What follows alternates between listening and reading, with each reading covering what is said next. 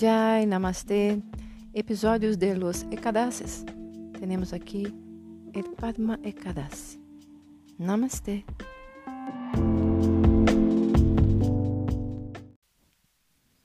Padma ou Sayana Ekadasi.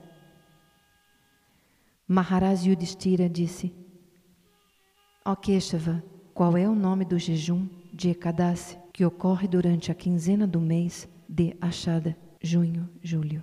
Qual é a divindade adorável neste dia auspicioso e qual é o processo para observá-lo? O Senhor Krishna respondeu: Ó representante deste planeta Terra, eu vou lhe contar a maravilhosa história em que o Senhor Brahma, certa vez, narrou a seu filho Narada.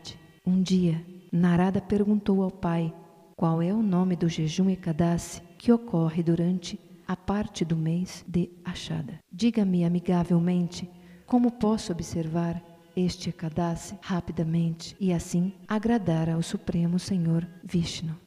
O Senhor Brahma respondeu: Ó grande orador, ó melhor de todos os sábios, ó puro devoto do Senhor, sua pergunta é excelente. Não há nada melhor do que jejuar em Ekadasi, o dia do Senhor Hari, neste ou em qualquer outro mundo. Isso anula os piores pecados se for observado adequadamente.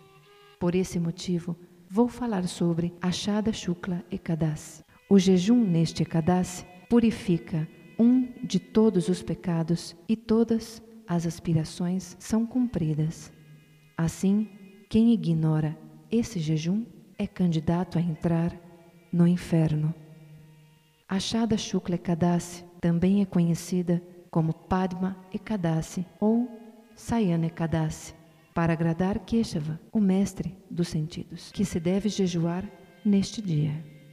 Ouça com atenção, ó Narada, enquanto eu conto essa história maravilhosa das Escrituras sobre esse jejum de Ekadasi. Só de ouvir isso, todos os tipos de pecados são destruídos, assim como todos os obstáculos no caminho da perfeição espiritual. Ó filho, existia um rei santo na dinastia do Sol e seu nome era Mandata, porque ele sempre permaneceu com a verdade. Ele era o imperador adequado. Ele cuidava de seus súditos como se fossem seus próprios filhos. Em seu reinado havia um número incontável de ações piedosas e religiosas. Não havia pestilência, seca ou doença em seu reino. Todos os seus súditos não estavam apenas livres de todos os tipos de distúrbios, mas também eram ricos. O próprio tesouro ou dinheiro do rei era gratuito para todos e, portanto, ele reinou feliz por muitos anos. Uma vez, porém, por algum pecado cometido em seu reino, houve uma seca por três anos. Os súditos se sentiram assombrados pela fome. O rei Mandata ficou muito satisfeito ao ver o sábio exaltado, cujos sentidos estão completamente sob controle. O rei desmontou imediatamente do cavalo e ofereceu respeitosas reverências aos pés de lótus do sábio Andira Rishi. O santo retribuiu com bênçãos ao rei com mantras sagrados. Ele então perguntou ao rei sobre o bem-estar dos sete membros do reino. Depois de contar ao sábio como eles eram, o rei Mandata perguntou a ele sobre sua própria felicidade. Então o sábio Andira Rishi perguntou ao rei por que ele havia tentado uma jornada tão difícil ao entrar na floresta. O rei então contou a ele sobre as aflições pelas quais seu reino estava sofrendo. O rei disse: Ó oh grande sábio, eu estou governando e mantendo meu reino segundo as instruções védicas e não sei o motivo dessa seca. Para resolver esse infortúnio, pedi ajuda a você. Por favor, ajude-me a liberar os sofrimentos dos meus súditos. O sábio Andira Rishi disse ao rei: A era atual, Satya Yuga, é a melhor de todas as idades, porque nesta era, Dharma se apoia em quatro pernas. Nesta era, todos respeitam os brahmanas, mestres e sacerdotes, como máximo da sociedade. Cada um também cumpre seu dever ocupacional e apenas os brahmanas, nascidos pela segunda vez, estão autorizados a realizar austeridades e penitências védicas. O sábio, com clarividência e visão espiritual, falou ao rei: Ó leão entre os reis, em seu reino há uma pessoa da classe Shudra, não qualificada, que realiza os ritos de austeridade e penitência de maneira ilegítima. Essa é a razão pela qual não há chuva em seu reino. Você deve punir esse falso executor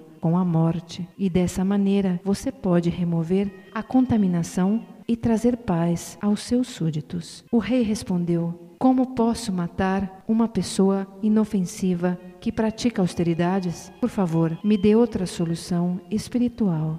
O grande sábio Andira disse: Ó oh, rei, então você deve observar um jejum Ekadasi que ocorre durante a quinzena do mês de Achada. Este dia auspicioso é chamado Padma ou Sayana Ekadasi. E devido à sua influência, chuvas suficientes certamente retornarão ao seu reino. Esse jejum Ekadasi concede perfeição a observadores fiéis e remove todos os tipos de elementos malignos e destrói todos os obstáculos no caminho da perfeição. Ó Rei, você, seus parentes e súditos devem observar este jejum sagrado de Ekadasi. Então, tudo em seu reino, sem dúvida, voltará ao normal. Depois de ouvir essas palavras, o rei ofereceu suas reverências e depois voltou ao seu palácio. Quando chegou o dia do jejum de Padma Ekadasi, o rei Mandata reuniu todos os brahmanas chátrias, vaixas e shudras no reino e os instruiu estritamente a observar esse importante dia de jejum. Após o jejum, as chuvas caíram exatamente como o sábio havia previsto, e em pouco tempo houve uma colheita abundante e rica de grãos. Pela suprema misericórdia de Lord Keshava, o mestre dos sentidos, todos os súditos do rei Mandata tornaram-se extremamente felizes e prósperos. Dessa maneira, ó Narada, cada um podia observar esse jejum de Ekadasi estritamente e por esse motivo todos os tipos de felicidade eram concedidos, além de libertação para o fiel devoto. O Senhor Shri Krishna concluiu: Meu querido rei Yudhishthira, este veloz Padma o Sayana Ekadasi é tão poderoso que se alguém simplesmente lê ou ouve suas glórias, fica completamente livre de todos os seus pecados. Ó Pandava, se alguém quiser me agradar, ele deve observar estritamente esse jejum de Ekadasi, que também é conhecido como Deva Sayane Ekadasi. Ó leão, entre os reis. Quem deseja a libertação pode observar regularmente um jejum nesse Ekadasi, que também é o dia em que o jejum de Chaturmasya começa. E assim termina a narração das glórias de Ashada Shukla Ekadasi, também conhecida como Padma Ekadasi ou Deva Sayani Ekadasi, mencionada nas escrituras sagradas chamadas Bhavishya Uttara Purana.